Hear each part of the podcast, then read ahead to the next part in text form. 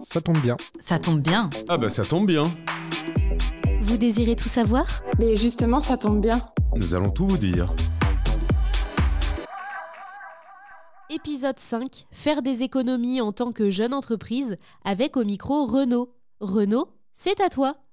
Vous êtes une jeune entreprise, vous avez déjà, donc vous avez créé votre entreprise il y a quelques années, quelques mois peut-être, et vous êtes en phase de développement. Et un des sujets qu'on souhaitait aborder, c'est comment faire des économies. Alors, on peut des fois parler comme un livre, mais on peut essayer quand même de trouver des conseils et, trouver des, marges d'ajustement pour essayer de faire des économies et donc d'améliorer évidemment la rentabilité de votre structure et de votre projet. Qui dit faire des économies dit identifier les économies à faire. Ça veut dire, on en a parlé dans les précédents podcasts, c'est avoir déjà établi un prévisionnel et faire ce qu'on peut appeler du reporting, c'est-à-dire comparer mais finalement le réaliser, ce qu'on a fait, ce qu'on a facturé et les dépenses qu'on a eues par rapport au budget. Ce reporting permet d'identifier les plus et les moins, là où on a dépassé ou là où on a déjà pu faire potentiellement des économies. Une fois qu'on s'est identifié, mais c'est connaître quelle marge d'ajustement, qu'est-ce que je peux faire pour économiser quand j'ai dépassé mon budget. Ce qui peut être intéressant, c'est d'identifier ce qu'on peut appeler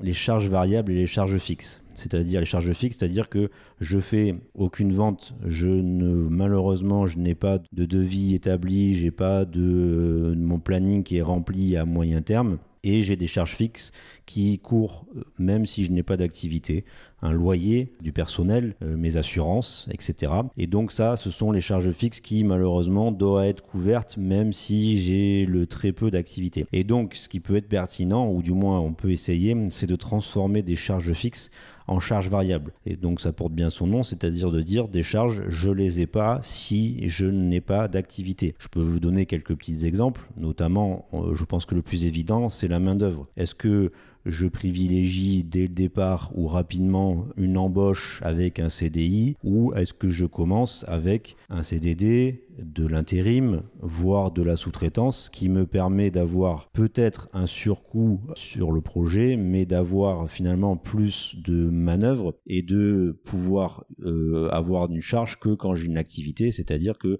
j'ai un projet et je sais combien je vais facturer, et bien à ce moment-là, je vais pouvoir embaucher ou faire appel à un sous-traitant one shot si je puis dire et éviter que de payer un, salarié ou des salariés dans des moments plus creux où j'ai pas d'activité. On peut avoir une deuxième possibilité, c'est qu'au moment où j'ai créé mon entreprise, j'ai fait le choix d'être par exemple en entreprise individuelle qui est imposée à l'impôt sur le revenu, où je suis euh, en EURL. Alors je rentre dans des, dans des sujets un peu plus complexes, l'URL étant une SCRL quand on est tout seul, mais je suis à l'impôt sur le revenu, et eh bien peut-être que je peux avoir euh, l'intérêt de passer à l'impôt sur les sociétés pour optimiser le résultat de la structure et donc son imposition. Un troisième élément que je peux donner en exemple aussi et qui revient beaucoup, c'est évidemment euh, la rémunération du dirigeant. On vous en reparlera dans un autre podcast, mais le régime social du dirigeant, peut varier selon votre structure juridique avec des coûts qui peuvent différer entre, encore une fois, une entreprise individuelle, une SARL ou une SAS. Donc ça peut être aussi une marge d'ajustement quand je commence à pouvoir me rémunérer, et eh peut-être d'avoir une structure plus adaptée pour optimiser ma rémunération. Vous venez d'écouter l'épisode 5 de votre podcast Ça tombe bien, un podcast signé BSF qui vous accompagne dans vos prises de décision fiscales, sociales, juridiques et comptables. Vous pourrez retrouver tous les prochains épisodes sur toutes les plateformes d'écoute et sur notre site web groupe-bsf.fr.